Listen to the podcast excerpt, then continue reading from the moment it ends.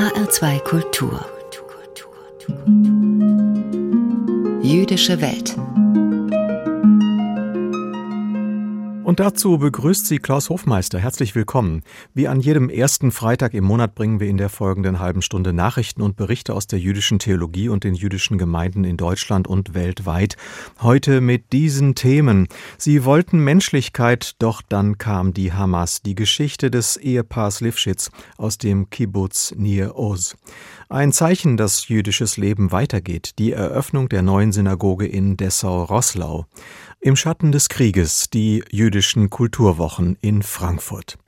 Und im zweiten Teil der Sendung nach den Kurzmeldungen aus der jüdischen Welt beschäftigt sich Daniel Neumann, der Direktor des Landesverbandes der jüdischen Gemeinden in Hessen, in seiner Ansprache mit dem 7. Oktober 2023 als eine Zeitenwende für Israel und für Juden in aller Welt. Zu unserem ersten Beitrag. Odet und Jochevet Lifschitz, das ist ein betagtes jüdisches Ehepaar, das sich zutiefst die Menschlichkeit zur Lebensaufgabe gemacht hatte, nicht zuletzt gegenüber den palästinensischen Nachbarn, für die sie sich immer eingesetzt haben.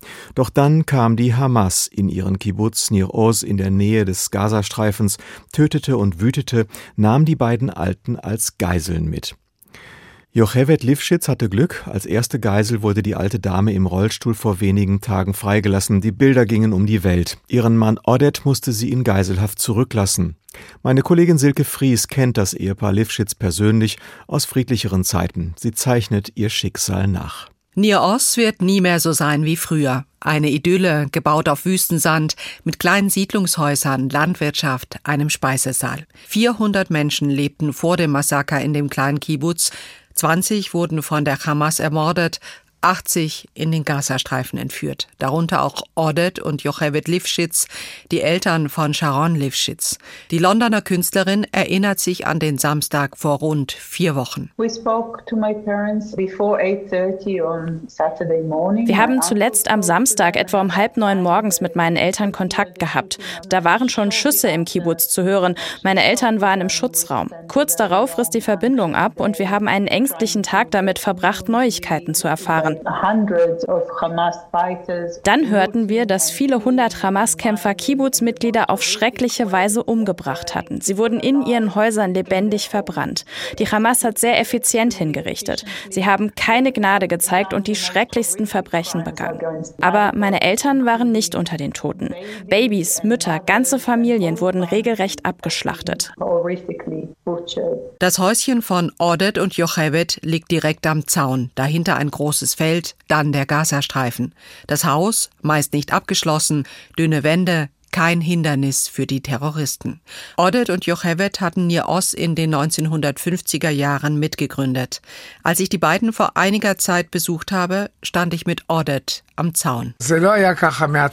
Nach dem Sechstagekrieg im Jahr 1967, da war hier alles offen. Unsere Felder, die gingen direkt bis an den Gazastreifen. Und wir haben oft Leute aus dem Kibbutz mit dem Traktor rübergefahren und sind dann dort am Mittelmeerstrand zum Baden gegangen. Nicht nur Odet und Jochevet David konnten ein wenig Arabisch. Viele in Nios engagierten sich für die palästinensischen Nachbarn, vor allem bis zur Machtübernahme durch die Hamas vor rund 15 Jahren. Wir hatten gute Beziehungen zu den Leuten aus dem Gazastreifen.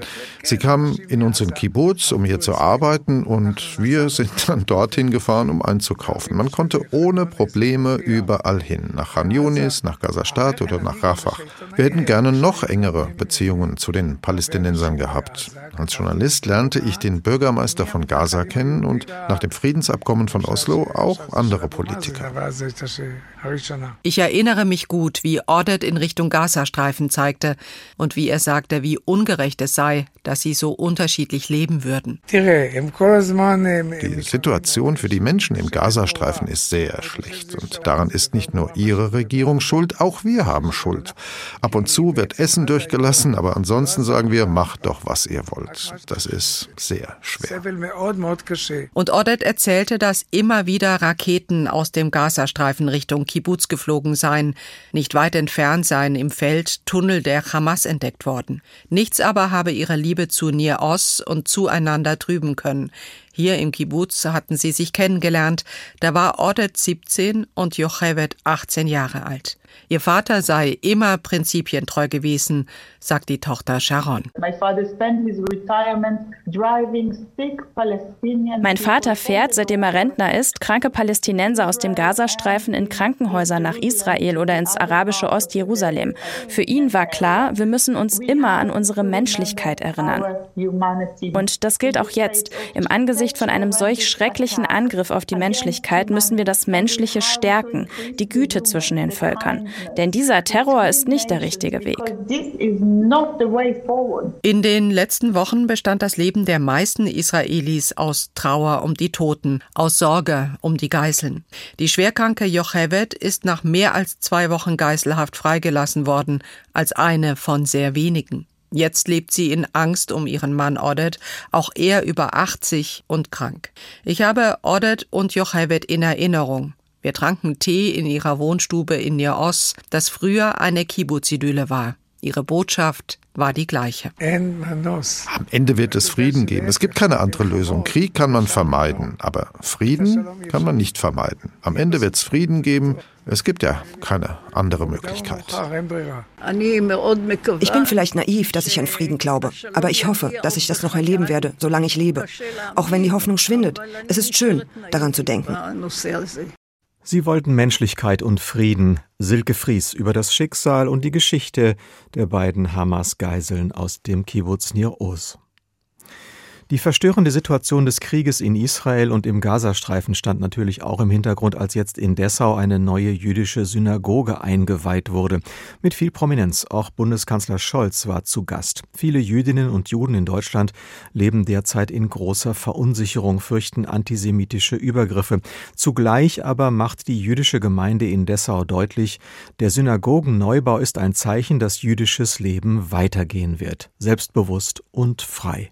Seit mindestens 350 Jahren lassen sich jüdische Familien in Dessauer Chroniken nachweisen. Mit dem Holocaust endete allerdings das jüdische Leben in der Stadt erst nach der Wende mit der Zuwanderung von Juden aus den Gebieten der ehemaligen Sowjetunion entwickelte sich in Dessau wieder eine eigene jüdische Gemeinde. Sie hat derzeit 300 Mitglieder. Die neue Synagoge ist ein moderner Bau in der Bauhausstadt Dessau immerhin Weltkulturerbe. Aaron Russ, Verwaltungsleiter der Gemeinde, erklärt. Es ist vielleicht auch gut, dass man sozusagen zukunftsorientiert, gegenwärtig baut. Es soll natürlich offen und einladend wirken. Ja? Es soll auch lichtdurchflutet sein, es soll möglichst auch äh, ein Stück weit einsehbar sein und, und nicht, wie eine, nicht wie eine Festung wirken, ja? in, der man, in der man sich einschließt. Der Gebetssaal ist kreisrund und soll an eine Tora-Rolle erinnern. Gerade nach den Attacken der Hamas ist das Thema Sicherheit aktuell wieder ein Thema. Viele Gemeindemitglieder haben Verwandte in Israel. Dennoch fühlten sich die Dessauer Gemeindemitglieder relativ sicher, so Aaron Russ. Ich sehe jetzt nicht, dass, dass jemand, der die Straße langläuft, jetzt hier in Dessau sehr gefährdet ist. Aber natürlich sind auch statistisch gesehen Orte des jüdischen Lebens besonders betroffen. Ob jetzt Synagogen, ob jetzt Gedenkstätten, ob Friedhöfe. Bei uns ist mehrfach äh, der Friedhof zum Beispiel beschmiert worden und so weiter, auch antisemitisch. Also das kommt schon vor. Seit dem Anschlag auf die Synagoge in Halle vor vier Jahren hat Sachsen-Anhalt den Schutz jüdischer Einrichtungen verstärkt. Zudem gibt es einen Antisemitismusbeauftragten. Aber auch finanziell werden die Gemeinden unterstützt. Etwa vier Millionen Euro wird der Synagogenneubau kosten. Ukraine-Krieg und Inflation haben zu einer deutlichen Teuerung geführt. Sowohl Bundes- wie auch Landesregierung haben das Vorhaben finanziell begleitet.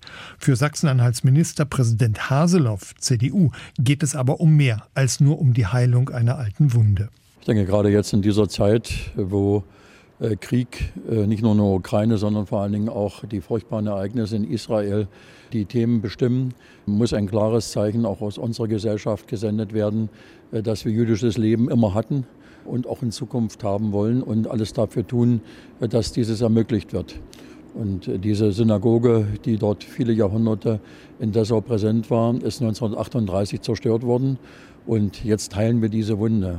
Einst war es der erste deutsche Kaiser, Otto der Große, der für über 1000 Jahre Juden im heutigen Gebiet von Sachsen-Anhalt zollfreien Handel und damit die Ansiedlung erlaubte. Derzeit hat Sachsen-Anhalt drei jüdische Gemeinden in Halle, Dessau und Magdeburg. In sechs Wochen, also Anfang Dezember, soll dann auch in Magdeburg eine neue Synagoge eingeweiht werden. Damit gibt es dann in allen 16 Bundesländern neue Synagogen als Zeichen für eine Wiederbelebung jüdischen Lebens in Deutschland. Ein Zeichen, dass jüdisches Leben weitergeht. In Dessau wurde jetzt eine neue Synagoge eingeweiht. Uli Wittstock berichtete. Die traditionsreichen jüdischen Kulturwochen der jüdischen Gemeinde Frankfurt am Main sollten in diesem Herbst besonders fröhlich sein. Im 75. Jahr der Wiederbegründung der jüdischen Gemeinde war schon das Motto leichtfüßig gewählt. Shane lecker, Shane laut und Shane lustig. Doch dann der 7. Oktober und plötzlich stand zur Debatte, die Kulturwochen ganz abzusagen. Aber man hat sich dagegen entschieden, aus Solidarität mit Israel und auch um ein Trotzdem als Zeichen zu setzen. Alicia Lindhoff zieht eine Bilanz der jüdischen Kulturwochen unter den Vorzeichen des Krieges. Ausgelassene Atmosphäre im Restaurant Stanley Diamond im Bahnhofsviertel. Es wird gegessen und gelacht. Durch eine rote Glasscheibe kann man den Trubel in der Küche beobachten. Die New Yorker Köchin Chelsea Turowski zaubert sogenannte Latin Jewish Fusion Küche auf die Teller. Das Event ist Teil der jüdischen Kulturwochen. Doch wie fühlt sich das an, jüdische Kultur und auch Esskultur zu feiern, wenige Wochen nach dem Terror der Hamas? David Adinast findet, genau richtig. Er führt das Restaurant zusammen mit seinem Bruder James. Ich glaube, man muss jetzt genau stark sein. Wir müssen für unsere Kinder, für, für die Leute in Israel Kraft geben und auch mit den Leuten ins Gespräch kommen, zu reden, äh, Menschen zusammenführen. Das ist, was Gastronomie macht, was wir immer schon machen und gerade in solchen Zeiten umso mehr. Ähnlich sieht es Marc Grünbaum. Er ist Kulturdezernent der jüdischen Gemeinde Frankfurt, die die Kulturwochen ausrichtet. Das Motto Shane lecker, Shane laut, Shane lustig ist vor dem 7. Oktober entstanden. Und nicht alle in der Gemeinde finden das in diesen Zeiten angemessen. Marc Grünbaum kann das nachvollziehen, aber eine Absage wäre für ihn das völlig falsche Zeichen gewesen. Weil unser Leben weitergeht, wenn auch anders. Ich finde es auch ein ganz wichtiges Zeichen dafür, dass wir eine starke, eine lebendige Gemeinschaft sind, die sich von niemandem aber auch wirklich von niemandem einschüchtern lässt, weil das ist genau das, was dieser Terror bewirken soll. Dass jüdisches Leben still ist, dass jüdisches Leben schweigt ähm, und da bin ich der festen Überzeugung, dass das das falsche Zeichen ist. Nur auf ein paar kleinere Änderungen im Programm hat man sich geeinigt. Das Eröffnungskonzert mit dem Jewish Chamber Orchestra Munich zum Beispiel wurde kurzerhand in einen Solidaritätsabend mit den Menschen in Israel umgewandelt. Die Kartenverkäufe zogen danach spürbar an, sagt Marc Grünbaum. Und trotzdem, neben der Trauer und dem Entsetzen bleibt vor allem die Angst vor antisemitischen Attacken. Die ohnehin hohen Sicherheitsvorkehrungen hat die Frankfurter Gemeinde nochmal verschärft. Auch Restaurantbetreiber David Adinast und sein Bruder haben während der jüdischen Kulturwochen Sicherheitsleute engagiert. Zum ersten Mal in ihrer 20-jährigen Gastrolaufbahn. Ein anderes ihrer Restaurants ist nach dem 7. Oktober mit einem Davidstern beschmiert worden. Die Reaktion auf solche Angriffe ist ihm in der Mehrheitsgesellschaft noch deutlich zu leise. Ich glaube, wenn man die Masse nimmt, müsste es mehr sein, weil dass Schulen beschmiert werden, dass Friedhöfe abgebrannt werden, dass Leute, die aus der Synagoge äh, kommen, auf den Boden gespuckt werden. Das hat ja nichts verloren und da muss jeder etwas dagegen sagen. Da gibt es keinen Grund, es gibt kein Argument, wieso das in irgendeiner Art und Weise gerechtfertigt werden kann und darf. Immerhin sein direktes Umfeld, Freunde und Kollegen stehen zu 100 Prozent hinter ihm. Darunter auch viele Muslime, betont David Adinast. Das gibt ihm Kraft und bestärkt ihn außerdem in seiner Philosophie. Im Gespräch bleiben, offen bleiben und nicht das Mitgefühl verlieren.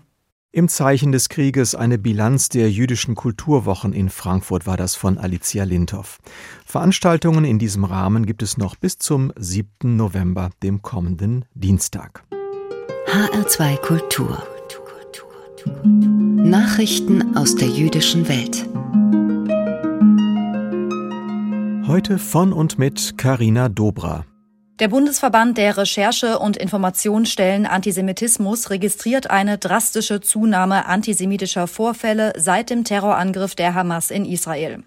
Zwischen dem 7. und dem 15. Oktober seien bundesweit 202 Vorfälle dokumentiert worden, teilte das Netzwerk in Berlin mit. Dies sei ein Zuwachs von 240 Prozent im Vergleich zum Vorjahreszeitraum. Bei rund 90 Prozent der Fälle handle es sich um israelbezogenen Antisemitismus.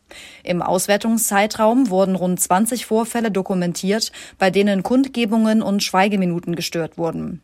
Neben Rufen und Beleidigungen sei es auch zu einer Bedrohung und zu sechs Angriffen gekommen. Die Meldestellen erfassten außerdem 15 antisemitische Vorfälle im Wohnumfeld von Betroffenen. Wohnhäuser wurden etwa mit Davidstern beschmiert. Antisemitische Vorfälle im Sport können ab sofort online gemeldet werden.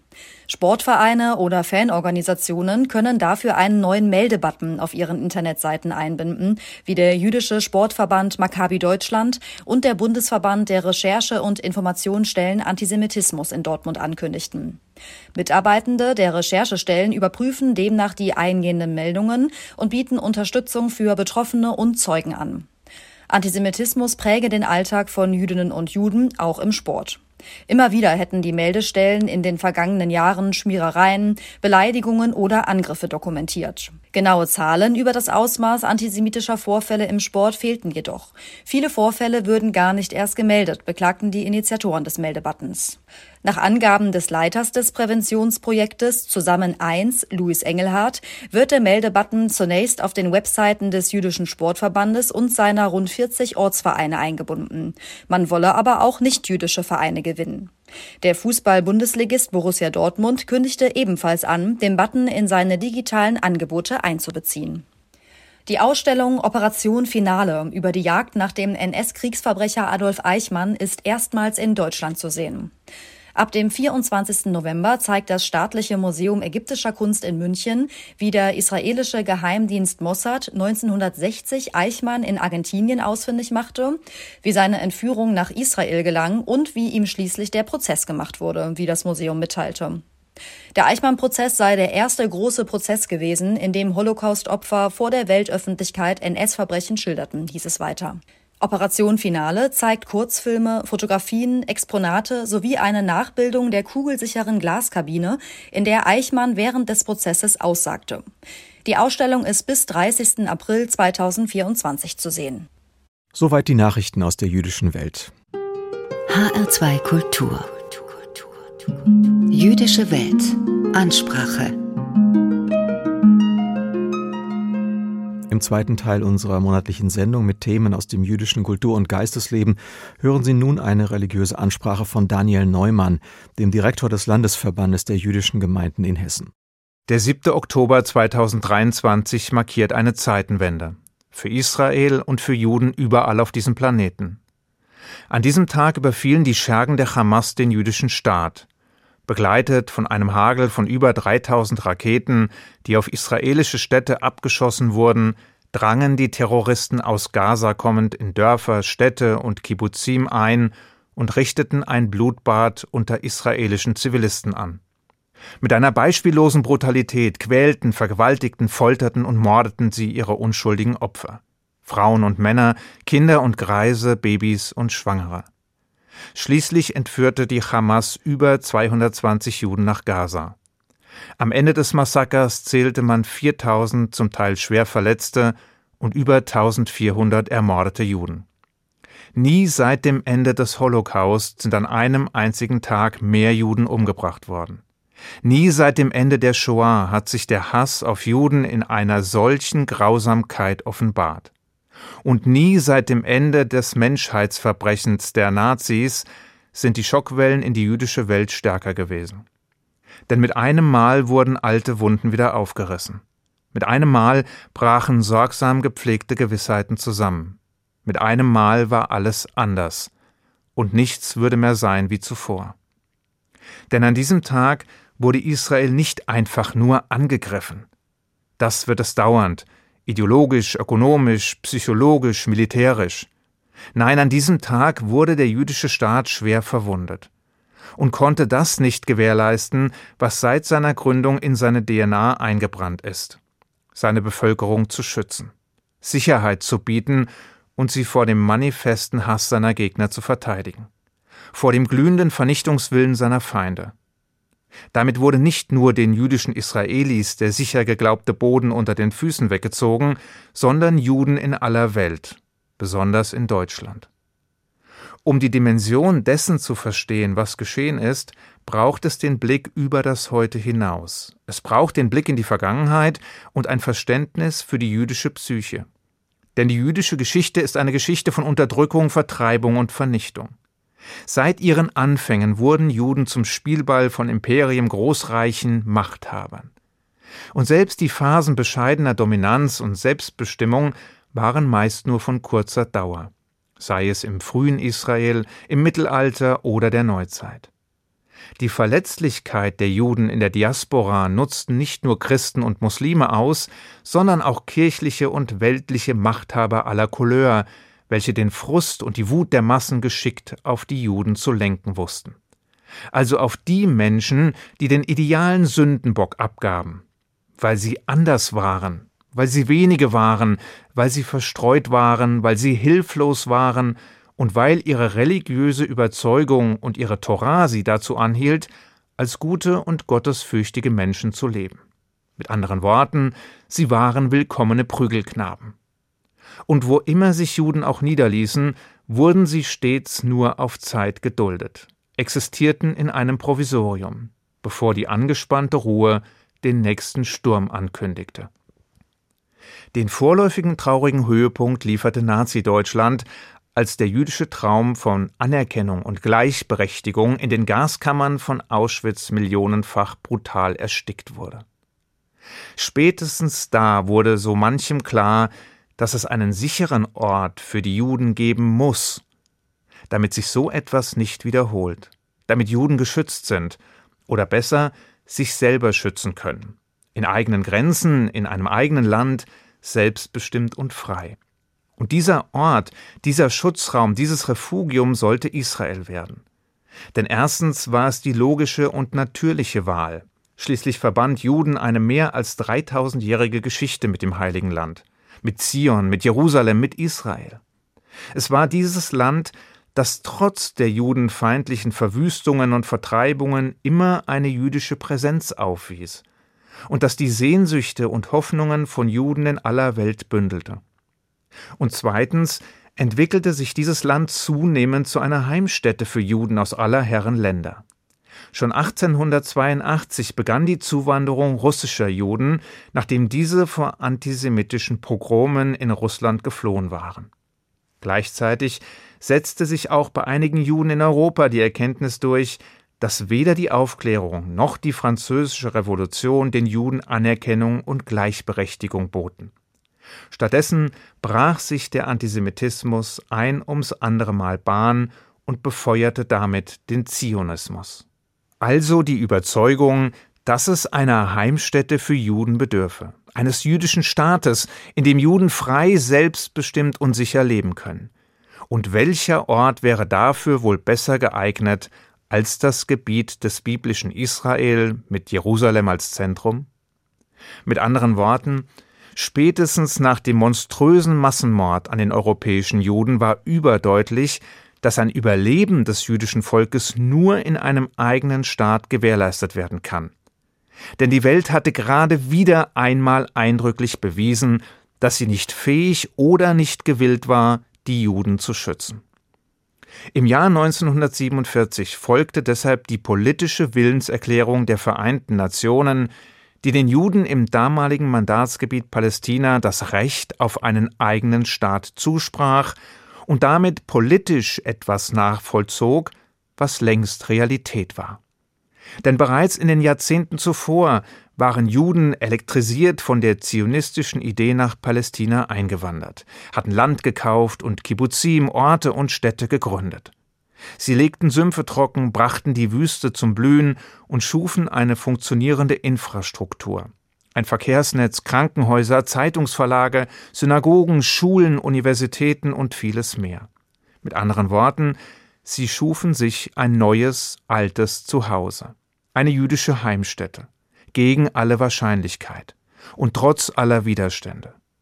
Am 14. Mai 1948 erklärte der neue Staat Israel seine Unabhängigkeit und war damit wie der Phönix aus der Asche entstanden, wiedergeboren, nach fast 2000 Jahren.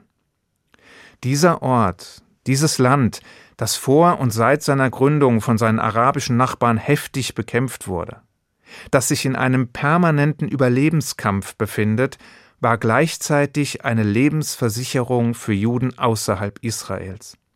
Gerade nach den Schrecken der Shoah war ein Weiterleben nur möglich, weil es Israel gab. Denn nun wusste man, dass man nicht mehr schutzlos sein würde, wenn die nichtjüdischen Nachbarn mal wieder auf die Idee kommen würden, sich an Juden zu vergreifen. Nun wusste man, dass man nicht mehr hilflos mit ansehen müsse, wie sich die Heimatstaaten gegen Juden wenden oder sich von ihnen abwenden. Von nun an gab es einen Ort, den man notfalls aufsuchen konnte. Ein Zuhause im Sinne des amerikanischen Dichters Robert Frost, der schrieb Heimat ist der Ort, an dem man dich aufnehmen muss, wenn du dorthin kommst. Und auch wenn Israel sich den Angriffen und Vernichtungsversuchen seiner arabischen Nachbarn immer wieder erwehren musste, so wuchs das Vertrauen in die Verteidigungsfähigkeit und die Stärke des kleinen Landes zunehmend. Auch wenn die Sorgen und Ängste nie verschwanden. Doch dann kam der 7. Oktober 2023. Die Zeitenwende. Und alles geriet ins Wanken. Nicht nur in Israel, sondern auch hierzulande. Denn die Großwetterlage hat sich schlagartig verschlechtert. Ein Sturm zieht auf, und die Vorboten sind spürbar. Ausschreitungen bei Palästina-Demonstrationen, wo der Hamas-Terror verherrlicht und Judenhass herausgebrüllt wird. Digitale Gewaltaufrufe gegen Juden und ihre Synagogen. Staccatoartige Hasspostings in den sozialen Medien. Übergriffe auf jüdische Kinder in Schulen. Die Markierung jüdischer Wohnungen mit Davidsternen ein Brandanschlag auf eine Synagoge in Berlin und manches mehr. Flankiert wird der manifeste muslimische Judenhass durch den alten und neuen Antisemitismus von links und rechts und durch ein dröhnendes Schweigen der Zivilgesellschaft. Vor der Zeitenwende war Israel der sichere Hafen, das ultimative Refugium. Doch plötzlich ist die Sicherheit der Unsicherheit gewichen. Plötzlich scheint der Zufluchtsort in Gefahr. Plötzlich ist die Angst wieder da, und nichts wird mehr sein, wie es einmal war. Ich wünsche Ihnen einen friedlichen Schabbat. Shabbat Shalom. Der 7. Oktober 2023, eine Zeitenwende für Juden in aller Welt. Das war eine Ansprache von Daniel Neumann, dem Direktor des Landesverbandes der jüdischen Gemeinden in Hessen. Sie können diese Ansprache nachlesen oder nachhören. Das Manuskript und den Podcast finden Sie bei uns im Netz unter hr2.de. Dort gibt es auch die ganze Sendung als Podcast. Hier in HR2 Kultur folgt jetzt eine weitere Folge unserer Lesung. Mein Name ist Klaus Hofmeister. Ihnen einen schönen Nachmittag mit HR2 Kultur.